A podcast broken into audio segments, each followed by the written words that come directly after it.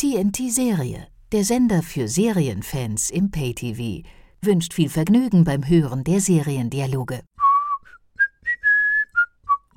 Seriendialoge. Ein DVDL-Podcast von Ulrike Klode. Heute begrüße ich Sie mal auf Russisch. Dabro, Paschalovat zum Podcast Seriendialoge. Menja, Savut, Ulrike Klode. Und meine Gesprächspartnerin schüttelt schon mit dem Kopf. Ich rade, breche hier Es rum. ist ein J wie Journalist. Pajalovat. Oder wie meine Russischlehrerin sagt, ein J wie ein Käfer mit sechs Beinen. Meine Gesprächspartnerin ist Katrin Scheib. Sie lebt in Moskau. Und warum ich hier gerade breche, ist nicht, dass wir über eine russische Serie reden, sondern wir reden über eine sehr amerikanische, aber eben mit einer guten Freundin von mir, die in Moskau lebt. Dass diese Serie, über die wir sprechen, eine sehr amerikanische ist, hört man schon an der Titelmusik.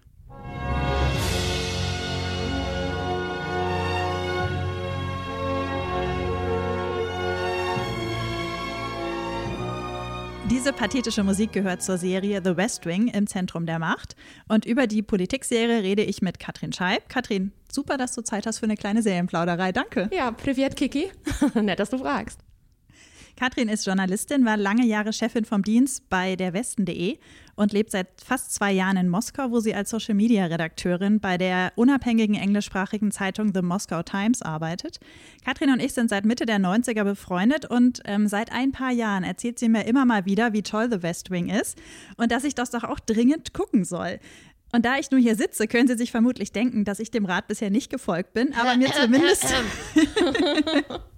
aber mir zumindest die Mühe mache, mich jetzt intensiv mit der Serie Das ist auseinanderzusetzen. ein Anfang. Als erstes werden Katrin und ich äh, die Serie ganz kurz vorstellen und dann beschäftigen wir uns ausführlich mit der Frage, was daran so faszinierend ist. Und zum Schluss gibt es, wie üblich in meinem Podcast, noch Tipps von Katrin für sehenswerte Serien, die etwas mit The West Wing zu tun haben.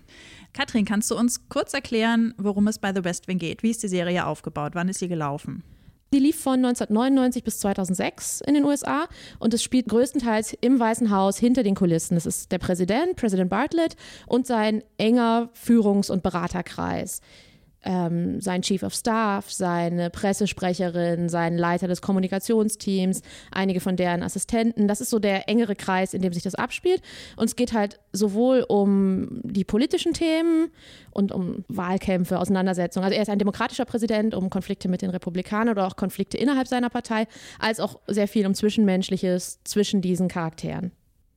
Die Serie ist ja in Deutschland im Free TV nie gelaufen. Also sie ist, glaube ich, dann 2008, also zwei Jahre nachdem sie zu Ende war, im Pay TV dann irgendwann zu sehen gewesen in Ja. Deutschland. Aber wie bist du denn drauf gekommen, The West Wing zu gucken? Ich habe echt überlegt, wem ich das verdanke. Ich weiß, dass mir das jemand empfohlen hat und er hat gesagt, das könnte total deins sein und musst du dringend mal gucken. Und es stimmte auch und ich weiß überhaupt nicht mehr, wer es ist. Ich, ähm, es war ein total guter Tipp und ich habe von der ersten Folge gewusst, das ist cool und das ist meins. Aber ich weiß nicht mehr, wie ich drauf gekommen bin. Bevor wir uns gleich ausführlich über die Faszination unterhalten, kannst du in drei Stichworten sagen, warum die Serie so gut ist? Ja, ich habe das auch versucht, so, für mich, so beim Nachdenken vor unserem Gespräch für mich klar zu machen. Ich glaube, es ist so eine Mischung. Also, es ist eine Serie von Aaron Sorkin. Das heißt, es ist großartig geschrieben, es ist dialoglastig, es sind intelligente Menschen, die sich intelligent unterhalten. Ähm, das ist sicherlich ist ein hohe, hohes Tempo. Man muss ganz schön sich konzentrieren, zum Teil, um mitgehen zu können. Es hat viel, an vielen Stellen Pathos. Es sind große Themen, es sind entscheidende Themen. Und hinzu kommen aber dann die ganzen Sachen, alles, was daran zwischenmenschlich ist, auch oft, äh, dass das Pathos gebrochen wird mit Comic Relief. Es gibt sehr viele auch lustige oder absurde Handlungsstränge und das gerade in den, in den Folgen, wo es sehr dramatisch zugeht, gibt es auch oft eine Sache, die komplett dagegen arbeitet. Ich glaube, das macht, macht eben, dass es sich nicht schwülstig anfühlt. Du hast gesagt, die ganz großen Themen findest du ganz spannend daran. Ja. Hast du ein Beispiel, wie diese Themen dann behandelt werden? Ja, also, ähm, also wie gesagt, ich habe ja äh, am Anfang gesagt, das war Ende der 90er, Anfang der 2000er und es gibt halt äh, eine Diskussion über Schwule und Lesben im Militär, also in der Armee, in der amerikanischen. Und die hatten ja relativ lange dort die Regel Don't Ask, Don't Tell und so weiter. Und es gibt eben diese Szene im Weißen Haus, irgendeiner von diesen tollen Beratungsräumen, alles dunkles Holz, wichtige Leute in Anzügen. Und auf der einen Seite vom Tisch sitzen halt die Militärvertreter und auf der anderen sitzen ein paar, die eben dafür argumentieren, dass die Tatsache, dass jemand schwul oder lesbisch ist, nicht verhindern sollte, wenn derjenige es will, dass er in der Armee dienen kann. Und ähm, die Leute auf der anderen Seite argumentieren halt mit so Sachen wie, das stört den Zusammenhalt der Truppe und so weiter. Und ähm, die Szene läuft und das ist das klassische Argument, äh, Abklatsch hin und her. Und dann geht die Tür auf und es kommt Fitz rein, Admiral äh, Fitz Wallace, der mit dem höchsten militärischen Dienstgrad unter dem Präsidenten. Es wirkt so, er ist so ein bisschen lustig. Er sagt, ach, das Teilchen da auf dem Tisch, hier vom Catering gehört das wem? Ich habe gerade Hunger. Mhm. Aber dann kommt es halt auch sehr schnell, worüber redet ihr denn? Ach, das Thema. Und dann fragt ihn jemand, was denken Sie denn? Und dann sagt er, naja, was man halt dazu so sagt. Es stört den Zusammenhalt der Truppe und eine Armee muss sich darauf verlassen können, dass sie in harten Zeiten, in Kriegssituationen, in Krisensituationen, dass jeder sich auf seinen Nächsten verlassen kann, ohne dass irgendwann mal, mal ein Störgeräusch zwischen, zwischen sich hatte. Und ein anderes Argument ist, die Armee kann kein, kein Mittel sein, um gesellschaftlichen Wandel voranzutreiben. Sie kann ihn höchstens widerspiegeln. Und die Leute auf der einen Seite vom Tisch nicken halt wacker und ähm, dann sagt er, ja, das ist alles so. Und genau das haben sie halt vor ein paar Jahrzehnten über mich gesagt, denn Fitz ist eben schwarz und er ist jetzt der hochrangigste Militär, den die USA haben. Und er hat, stimmt, es hat den Zusammenhalt der Truppe gestört und dann hat die Truppe sich berappelt und dann ging es weiter. Und dann haben wir uns daran gewöhnt und es hat sich verändert. Ja, ich nehme das Teilchen jetzt mal mit und dann geht er ab. Und das heißt, es sind natürlich die großen Themen, es ist so ein bisschen, es ist ne, durch Humor ein bisschen abgebremst, es ist sehr auf den Punkt getextet. Es hat eine überraschende Wendung, weil es wirkt erst, als ob er den einen zustimmt. Und dann kommt dieser Dreh am Schluss. Da ist schon viel drin, was für mich diese Serie toll macht. Und diese großen Themen, die behandelt werden, sind das nur große Themen, die zu der Zeit in den USA aktuell waren? Oder haben Sie auch noch andere Themen, die in der Luft lagen, aufgegriffen? Nee, also vieles davon wirkt bis heute. Ist ja auch so ein bisschen die Frage, wie gut sowas altert. Also, ich meine, es gibt große Handlungsstränge über Schießereien, Gewalt an Schulen. Das ist ja heute leider so aktuell wie, wie immer oder ähm, auch wenn es jetzt da, wenn sich vielleicht jetzt seitdem was geändert hat in der Armee, äh, ist Diskriminierung ja das unterliegende Thema, ist noch immer da oder die Rolle von Frauen im Nahen Osten oder Umweltschutz gegen Industrieinteressen. Nein, also die konkreten Fälle, an denen es durchgespielt sind, äh, wird, die sind vielleicht jetzt nicht mehr, wären heute nicht mehr die gleichen, aber die großen Themen und die, die Konfliktlinien, das sind die gleichen, das ist immer noch relevant.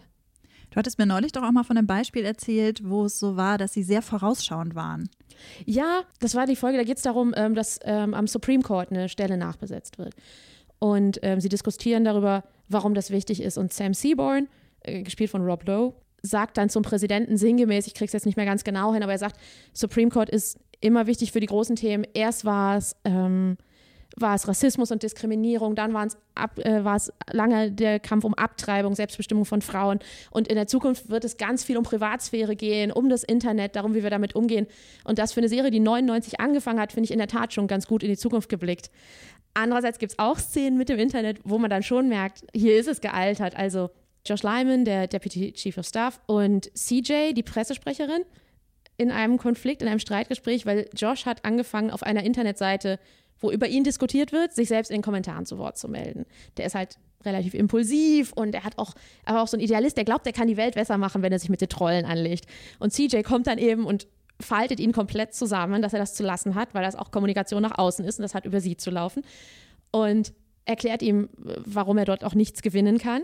Er hebt die Stimme und wird immer lauter und faltet ihn richtig zusammen und er steht da und wird immer kleiner, aber irgendwann fängt er an zu grinsen und sie sagt, was gibt's da zu lachen? Und er sagt, naja, technisch gesehen kann ich dich weisen. Ich bin dir hierarchisch überlegen. Und sie macht den Satz einfach zu Ende. I'm going to shove a motherboard so far up your ass. Und er kollabiert komplett. Er senkt den Blick zum Boden und alles ist klar. CJ hat gewonnen. Aber das ist halt eine Debatte, wo zum ersten Mal einer aus dem Weißen Haus sich in den Kommentarbereich begibt. Das ist ja irgendwie jetzt in unserer Zeit natürlich deutlich, fühlt sich sehr datiert an. Wenn es um die Arbeit im Weißen Haus geht und den Präsidenten und das sieben Staffeln lang, dann gibt mhm. es ja sicher auch Themen, die sich wiederholen. Also ich meine jetzt nicht den Regierungsalltag, wie der Präsident wacht auf und muss irgendwelche Sachen mhm. unterschreiben und dann muss er noch irgendwie mit einem anderen Präsidenten telefonieren, ja. sondern ich meine eher so, es gibt den Wahlkampf. Und dazu dem Wahlkampf, dem amerikanischen, gehören ja auch noch die Vorwahlen, die ja mhm. auch sehr langwierig ja, sind. Und dann hat man eine außenpolitische Krise, dann kommt mal eine innenpolitische Krise, dann kommt schon wieder irgendwas mit Wahlkampf und dann gibt es mal eine innerparteiliche Krise, weil es Kritik am Präsidenten gibt. Mhm. Und sowas wird sich dann ja auch ständig wiederholen. Nutzt sich das ab mit der Zeit?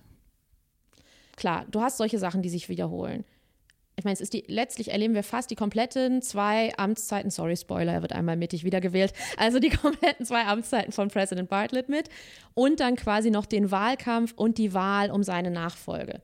Also de facto sind es eigentlich nur zwei Präsidentschaftswahlkämpfe, aber du hast natürlich recht, es zieht sich total mit Vorwahlen und so weiter. Ähm, aber das ist ja nicht alles, was passiert. Das sind so die großen, langen Handlungsstränge, die es gibt. Und dann gibt es so mittlere, die sich vielleicht mal über drei, vier Staffeln, äh, drei, vier Folgen in einer Staffel erstrecken. Und dann gibt es eben den Plot einer einzelnen Folge. Und das ist echt gut verwoben. Also es ist nicht, dass du denkst, erzählt der Präsident wieder eine Wahlkampfrede. Ne? Also Gott sei Dank ist es das nicht, weil du genug Plot drumherum hast. Und sind es denn immer die gleichen Charaktere oder mischt sich das sehr gut durch? Ähm, es ist schon auch Fluktuation drin. Ich meine, sieben Staffeln sind sieben Staffeln, da bleiben auch Schauspieler nicht mm, ewig bei oder jemand wird rausgeschrieben, jemand möchte selber gehen, neu kommen dazu. So von denen, an denen ich mit dem Herzen hänge, da bleiben Gott sei Dank die meisten erhalten oder sie sind zwischendurch mal weg und tauchen dann wieder auf. Und man muss auch sagen, die, die neu dazukommen, es ist schon auf einem hohen Level, dass da immer wieder andere, komplexe, interessante Charaktere zukommen. Ähm, es ist jetzt nicht, dass du das Gefühl hast, der A ist ein schlechter Ersatz für den B, der gegangen ist, weil dann oft vielleicht nicht die gleiche Rolle beleuchtet wird, sondern dann geht es vielleicht mal um eine andere Aufgabe im Weißen Haus, die neu besetzt wird und diese Figur wird dann relevanter. Welche sind denn die Charaktere, an denen du mit dem Herzen hängst? Oh.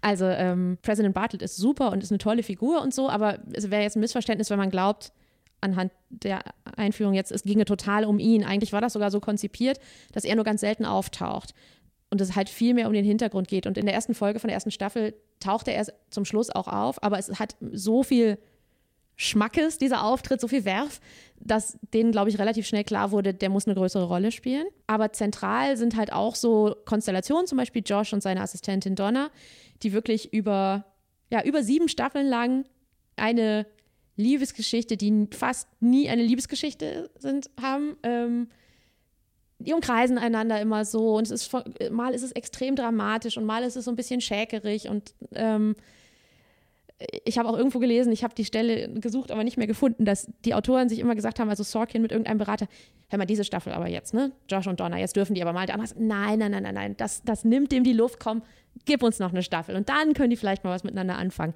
Das ist, ähm, die haben eine ganz tolle Chemie, eine ganz tolle Dynamik, die zwei. Und dann halt so Charaktere, also zum Beispiel CJ Craig, die Pressesprecherin, das ist einfach eine super Frauenfigur. Die weiß total, was sie tut. Die ist irgendwie ein Kopf größer als alle.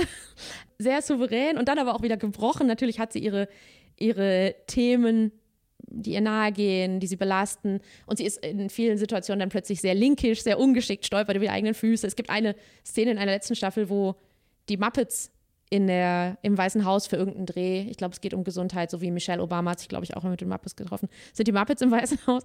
Und es ist so eine komplett dialogfreie Szene. CJ sitzt irgendwo im Flur auf einer Bank und sie ist halt, die ist wirklich sehr schlank und sehr groß. Bibo kommt, der riesige gelbe Vogel, setzt sich neben sie, im Sitzen genauso groß wie sie oder noch was größer, sie mustert sich einmal. Und dann ist die Szene vorbei. Ähm, also sie ironisieren diese Figur auch gut. Aber das ist eine tolle Figur, CJ Craig. Und es hat überhaupt, es gibt viele tolle Frauenfiguren auch da drin. Alltag eines Präsidenten ist ja auch, Politik zu inszenieren. Mhm. Wie kommt das denn in der Serie vor? Ja, ähm, klar, das ist schon viel Thema, weil halt du hast nicht nur Handlung, sondern es geht natürlich auch viel darum, wie werden wir in den Medien wahrgenommen, was hat der berichtet, was bedeutet das für unseren Alltag. Das wird schon sehr viel gerade dadurch gespiegelt. Es wird auch dadurch gespiegelt, dass die ähm, Frau des Präsidenten eine große Rolle spielt, Abby Bartlett. Die haben drei Töchter zusammen, die sind alle schon groß, aber ähm, die Frau, die Präsident, die, die First Lady, hat auch oft keinen Bock, halt etwas zu sagen, etwas zu tun, weil es gut wirkt bei der Bevölkerung, wenn die Familie zum Thanksgiving-Dinner zusammensitzt und sie kocht, die als, als First Lady, weil die hat irgendwie auch einen Beruf und ist eine sehr gute, hochqualifizierte Ärztin und sich da jetzt für eine Inszenierung hinzustellen und den Truthahn irgendwie in den Ofen zu schieben, ne? Also, dass einem das auch widerstrebt. Es geht schon viel um so Inszenierungsbaustellen. Also, das finde ich total spannend, weil mhm. bei House of Cards ist es nämlich so, dass äh, Claire Underwood ja. genau weiß, dass ihre Rolle ist, ja ihren Mann zu unterstützen und ja. zu inszenieren bis zum geht nicht mehr. Nee, also es gibt sogar eine Phase, ja. also das muss ich kurz erzählen, das ist ein, ein Punkt, der mir sehr, sehr hängen geblieben ist, weil ich mhm. ihn so symptomatisch fand für Politik, wie sie derzeit funktioniert in den USA offenbar. Da ging es darum, ob ihre Haarfrisur gut ankommt. Mhm. Und sie hatten halt eine Umfrage gemacht mit einer Haarfrisur und einer anderen Haarfrisur. Und da ging es darum, dass sie irgendwie zwei Zentimeter kürzer schneiden soll, yeah. weil das besser ankommt und okay. eine andere Farbe haben soll. Also so, so ist das dann offenbar nicht bei, bei The mhm. West Wing. Ich glaube, es ist, also nee, so extrem ist es nicht. Abby Bartlett spielt schon vieles mit, wenn so Sachen sind, wo es ihr egal ist oder manchmal, wo sie weiß, das kostet mich nicht viel und damit kann ich dann spielen, dann klar, dann ist sie natürlich, und natürlich steht sie auf jedem Podium neben ihm und so. Aber er muss sich dann halt auch privat von ihr oft echt Sachen anhören, so von wegen, jetzt habe ich schon dafür gesorgt, dass die da und da mitgehen können und jetzt finde ich, kann, können sie auch mal, kann es ihnen auch mal egal sein, ob wir jetzt im Weißen Haus oder in Camp David Thanksgiving feiern, weil beides sagt, der Präsident ist in den USA und die Vaterfigur ist zu, anwesend in diesem Land.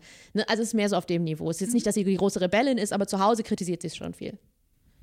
Es gibt auch da auch diese eine Szene ähm, mit dem Shutdown, wo Ja. ein Shutdown Ja, droht. Das ist genau. ja auch eine Sache, die man aus Deutschland ganz gut, also nicht aus Ja. Deutschland kennt, aber aus der Politikberichterstattung für die USA ganz gut kennt. genau. Shutdowns sind ja da relativ häufig. Genau, und noch häufiger treuen sie. Ähm, und dann ist das wieder das alles überlagernde Thema. Das stimmt, das ist auch eine Folge, wo es sehr viel um Inszenierung geht. Ähm, der Präsident hat mit dem Anführer der Republikaner verhandelt und eigentlich haben sie sich darauf geeinigt, mündlich, ähm, ein Prozent quasi, wie sagt man, Rasenmäherprinzip, glaube ich, sogar alles einzusparen und so den Shutdown zu verhindern. Und in der Situation, wo es dann darum geht, wir zurren das jetzt fest mit großen Gruppen und Verhandlungen, sagt der Sprecher der Republikaner, nee, sorry, ich habe nochmal überlegt, ich möchte jetzt drei Prozent.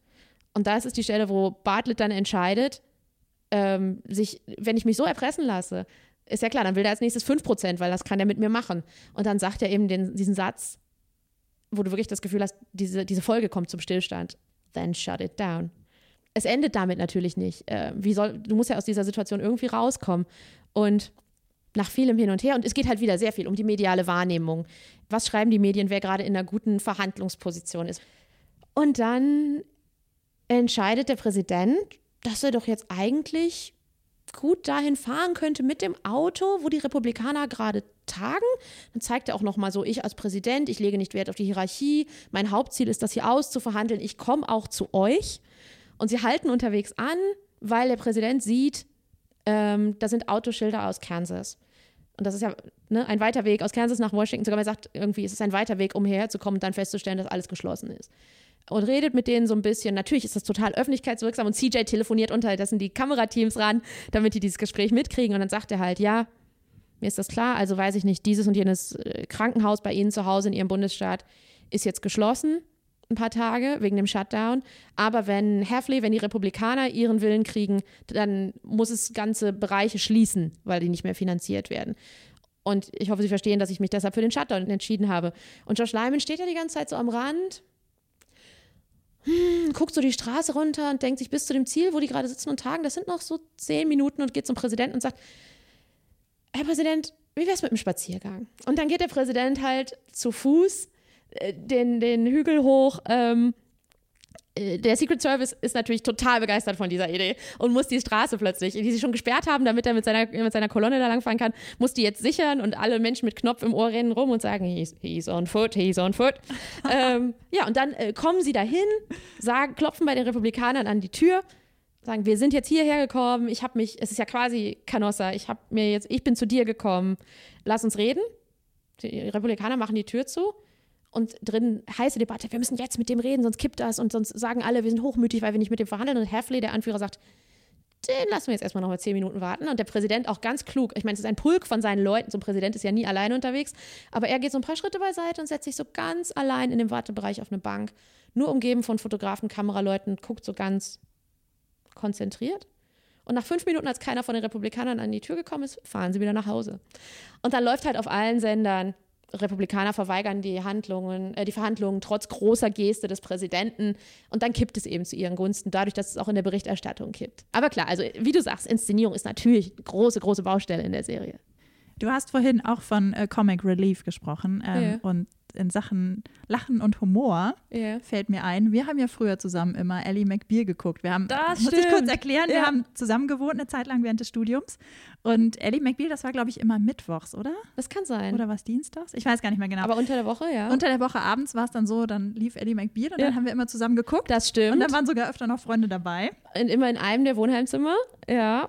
Und weißt du noch, dass das Bett kollabiert ist, auf dem wir saßen, weil wir so gelacht haben? Oh, das weiß ich Es war in mehr. meinem Zimmer. In meinem Zimmer. Ich glaube aber auch, dass wir mit sechs Mann da drauf gesessen haben und zwar ein normales Ikea-Bett und irgendwann war der Lattenrost weg. Ach, der Lattenrost, Ist genau, nach innen das durchgefallen. nach unten, Ja, ja, die ja, Matratze genau. ist dann so nach unten gefallen. Erschütterung. Ja, stimmt. Lachvibration wahrscheinlich. Gut, ja, dass ja. du kein Hochbett hattest. Gut, dass ich kein Hochbett hatte, das stimmt, in der Tat. Sonst säßen wir vielleicht nicht hier.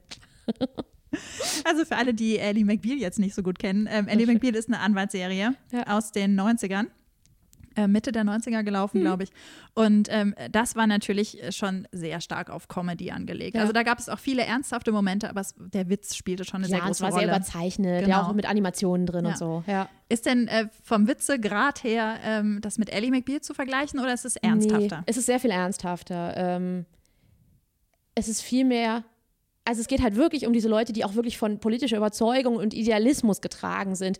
Also so das Verhältnis im Vergleich auch zu anderen Polit Politserien von Idealismus zu Zynismus. Es ist jetzt nicht, dass es irgendwie alle haben sich lieb und alle sind die äh, hehren Engel, aber es ist schon, es geht sehr viel um Überzeugungen. Es gibt auch so eine Figur, ähm, Ainsley Hayes, eine Republikanerin, ähm, Juristin, die dann in das, ähm, äh, in das Team vom, White House vom Weißen Haus geholt wird. Ähm, die teilt ganz viele Überzeugungen von denen nicht. Aber ähm, Leo McGarry, der ähm, Chief of Staff, sagt zu ihr, der Präsident mag intelligente Leute, die ihm widersprechen und dein Präsident will, dass du deinem Land dienst, indem du hier jetzt arbeitest. Und äh, für sie ist das halt eine Überzeugung, dass das was ist, dass das ein Wert an sich ist, was für sein Land zu tun und es voranzubringen, auch wenn es heißt, dass man jeden Tag sich mit Leuten streitet, die politisch komplett andere Überzeugungen haben. Also das sind so Plotlines, wo man schon merkt, es geht auch sehr um Überzeugung.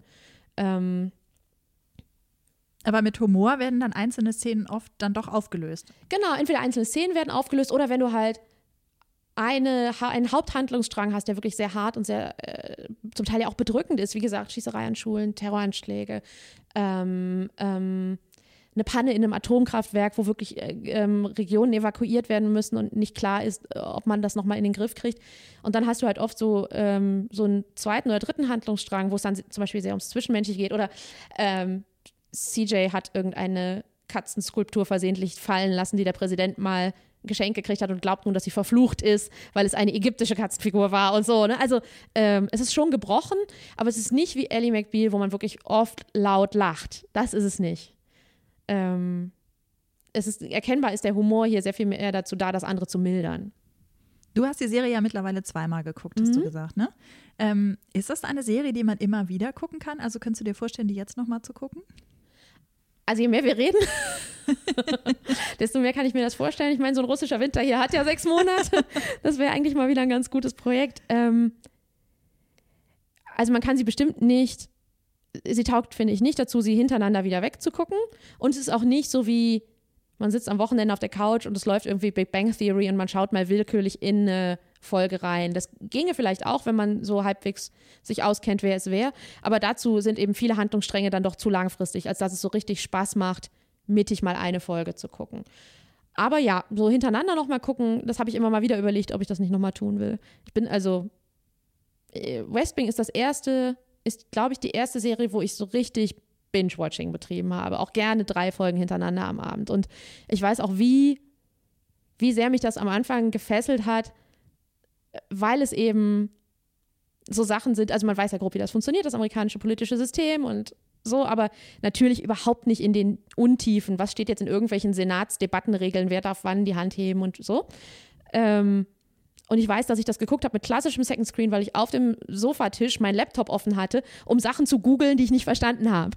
Ähm, und da ist bestimmt auch noch viel zu holen. Und genau, das ist zum Beispiel, es gibt halt, ähm, weil du sagtest Comic Relief, es gibt eine Folge oder einen Handlungsstrang, ähm, wo jemand letztlich Verrat begeht und darum auch im Weißen Haus nicht mehr arbeiten kann.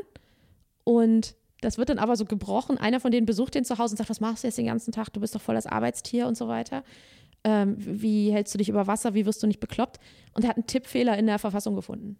Und klärt jetzt gerade, ob dieser Tippfehler inhaltlich ist. Und dann denkst du dir, haha, bisschen lahme Idee und googelst es und es gibt halt einen Tippfehler in der Verfassung. Oder es gibt, sagen wir mal, es gibt auf einem Dokument gibt so ein Schmierding, wo man nicht weiß, ob es ein Komma ist oder nicht. Und je nachdem, ob der Satz da ein Komma hat, ist, verändert sich die Aussage.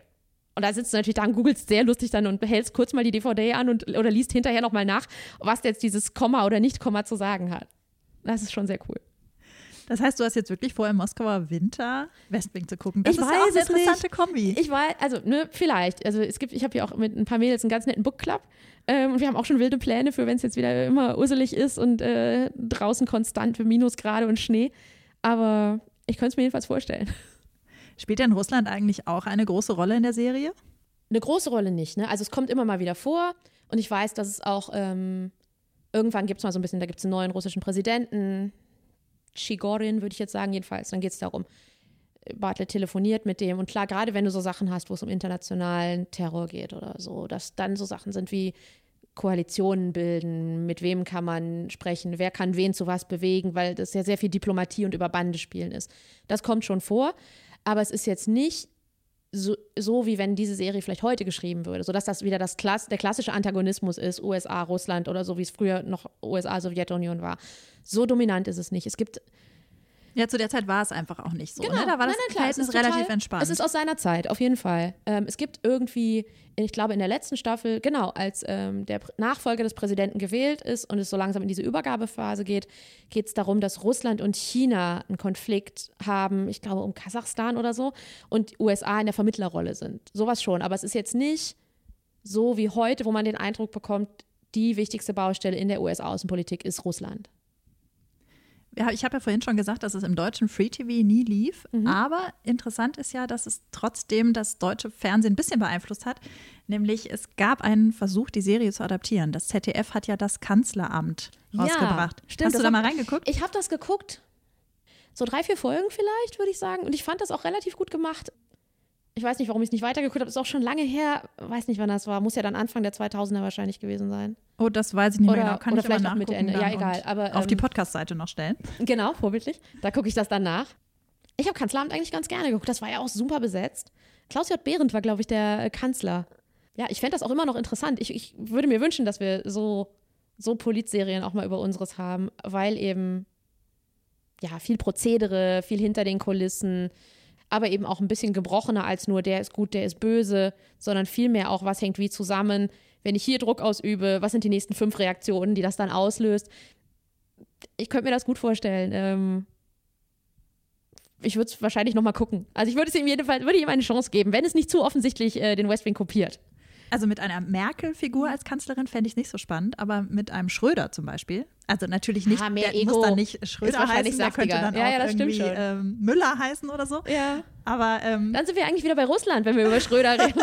ähm, das stimmt. Ja, wahrscheinlich gibt er als Figur mehr her. Das stimmt, weil es natürlich ein ganz anderer, sehr viel testosteroniger Regierungsstil war. Und natürlich mehr Drama. und mehr Inszenierung. Genau, total. Wieder. Ob mehr Inszenierung, weiß ich gar nicht. Ich glaube, also eine, eine offensivere Inszenierung. Ja, genau. Aber ich nehme mich zurück und sitze aus, ist ja auch eine Inszenierung. Das stimmt. Ja. Aber keine so. Keine so schön inszenierbare, keine, keine, die als Plot taugt. Ja. Ähm, für alle, die du jetzt überzeugt hast, sieben Staffeln sind ja echt eine Menge. Wie für also alle, das die- ist ja alle.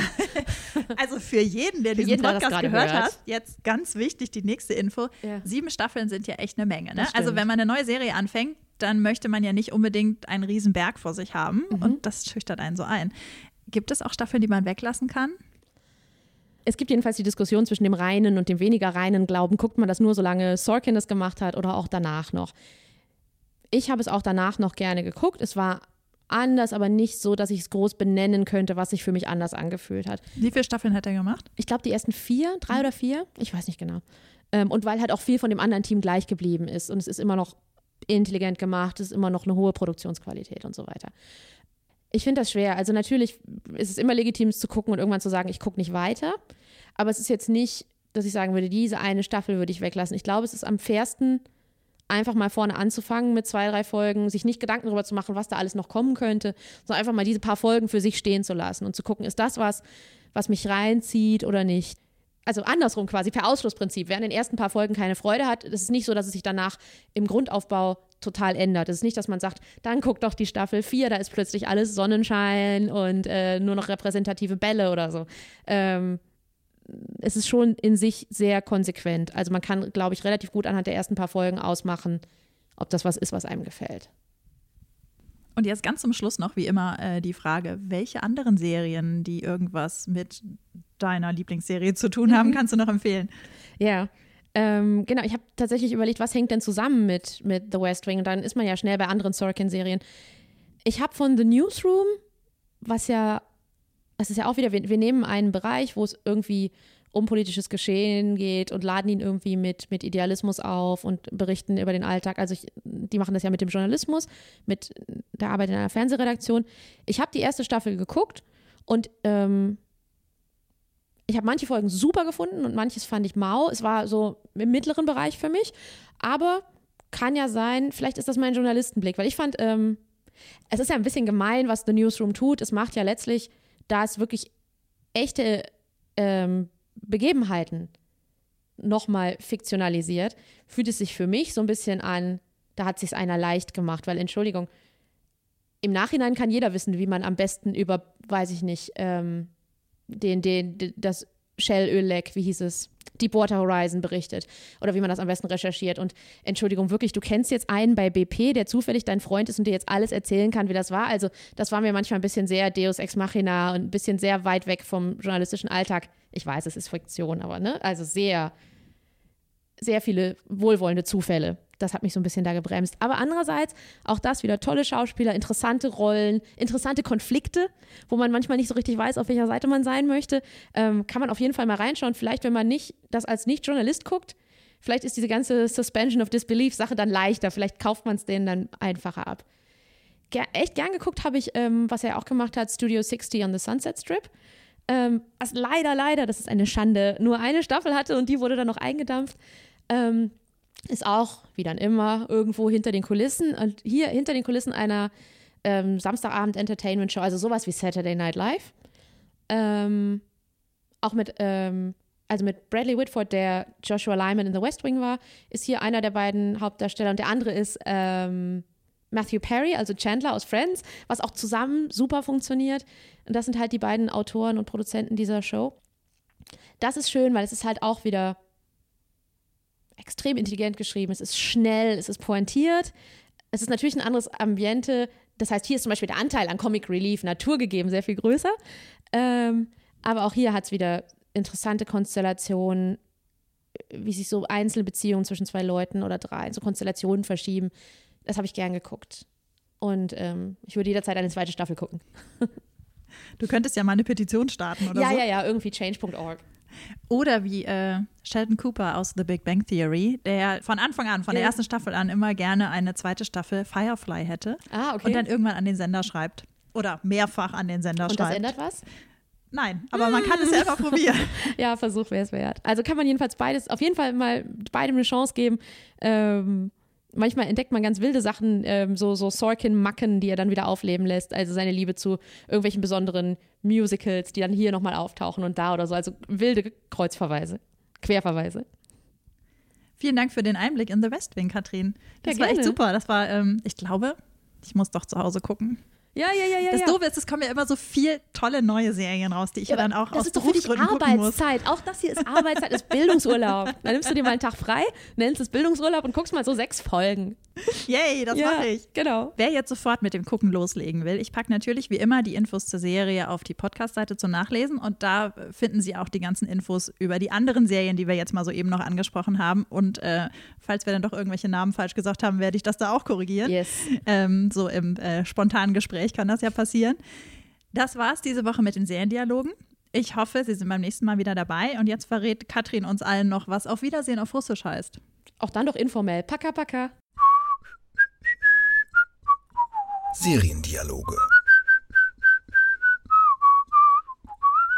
Ein DVDL-Podcast von Ulrike Klode.